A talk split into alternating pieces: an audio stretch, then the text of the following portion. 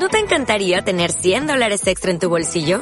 Haz que un experto bilingüe de TurboTax declare tus impuestos para el 31 de marzo y obtén 100 dólares de vuelta al instante. Porque no importa cuáles hayan sido tus logros del año pasado, TurboTax hace que cuenten. Obtén 100 dólares de vuelta y tus impuestos con 100% de precisión. Solo con Intuit TurboTax. Debes declarar para el 31 de marzo. Crédito solo aplicable al costo de la presentación federal con TurboTax Full Service. Oferta sujeta a cambios o cancelación en cualquier momento. Vamos a hacer un programa de radio para concienciar a las personas sobre la contaminación acústica de nuestras clases, que a la larga nos llevará a tener problemas para la audición. Hoy venimos Javi, Alfonso, Rubén, Marta y Sergio, alumnos de segundo D, a hablaros sobre la contaminación acústica. Os paso con mi compañero Alfonso, que os va a hablar sobre los efectos de la misma. Pero antes de nada os dejo un tramo de la canción Háblame bajito.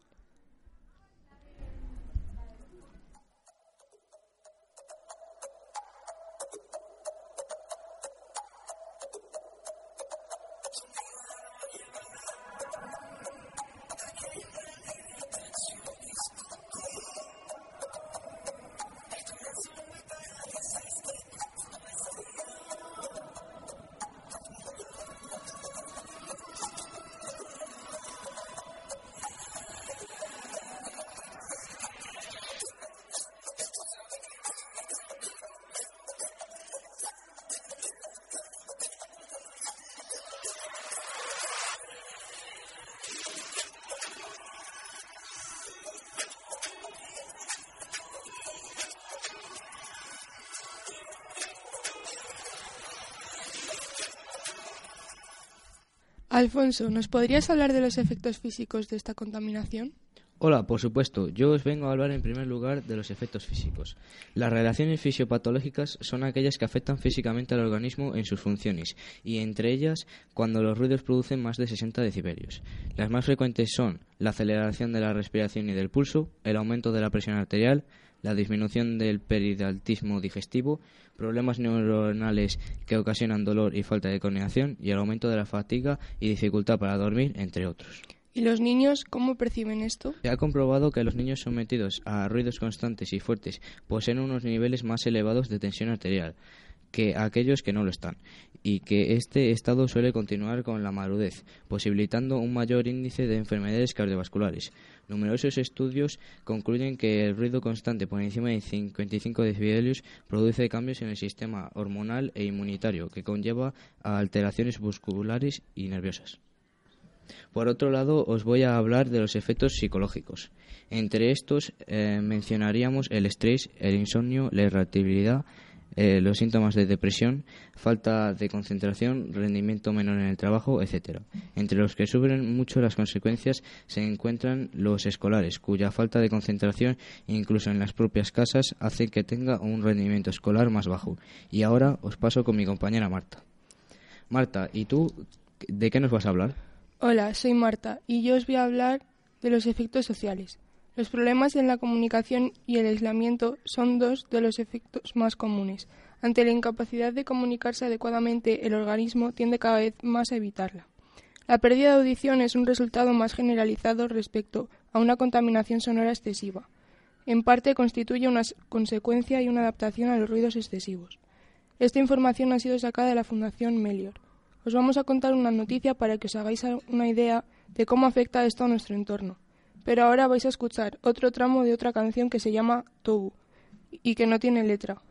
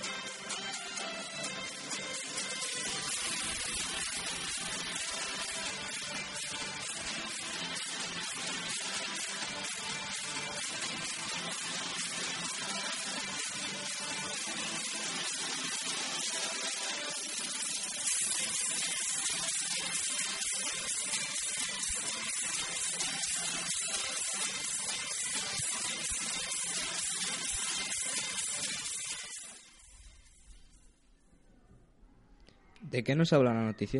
La noticia nos cuenta sobre el ruido que pueden llegar a hacer los camiones de basura por la noche y que hay algunos vecinos que no pueden dormir. El juzgado contencioso administrativo número 2 de Valladolid ha fallado a favor de un vecino al que molestaban los ruidos del camión de la basura y ha condenado al consistorio medinense no solo a pagarle una indemnización de 8.000 euros, sino a adoptar las pertinentes medidas para reducir esta contaminación acústica del Servicio Municipal de Limpieza. El recurso presentado argumentaba el incumplimiento del Ayuntamiento de Medina del Campo en sus obligaciones ambientales de inspección y control de ruido procedente del vehículo de recogida de residuos. Pese a las muchas denuncias presentadas en, en dichos años, ni se suprimieron ni se paliaron los ruidos y reclamaciones fueron desestimados con silencio administrativo. De ahí el recurso del vecino afectado ante el juez. Ahora vamos a contaros una serie de anécdotas que nos han pasado en nuestro entorno que nos habrían podido dañar la capacidad auditiva, como por ejemplo. ¿Qué anécdota nos vas a contar? Pues la primera que os voy a contar le ocurrió a nuestro compañero Javier, estando de caza con su tío. Ellos se fueron en busca de perdices al ver que el perro se quedó puesto y salieron dos perdices. Su tío disparó y Javier tenía el oído al lado de la escopeta, y le pitaron mucho los oídos. También nuestro compañero Sergio nos cuenta que estando en un concierto del grupo Extremo Duro, al que su padre y él llegaron los primeros, por lo que se situaron en primera fila al lado de los altavoces, y al cabo de un rato el exceso ruido hizo que les pitasen los oídos. ¿Y a ti, Alfonso, qué te pasó? Cuando fui a un campo de tiro con mi padre y un amigo de la familia, no era la primera vez que cogía un arma no era la primera vez que cogía un arma, así que iba preparado. Pero lo que me sorprendió y me hizo daño en los oídos fue que inesperadamente me pasó el silbido de una bala muy cerca del oído, haciendo que me doliera mucho. A continuación, eh, a continuación vamos a poneros otra canción que se llama Tubu e Itro Magic.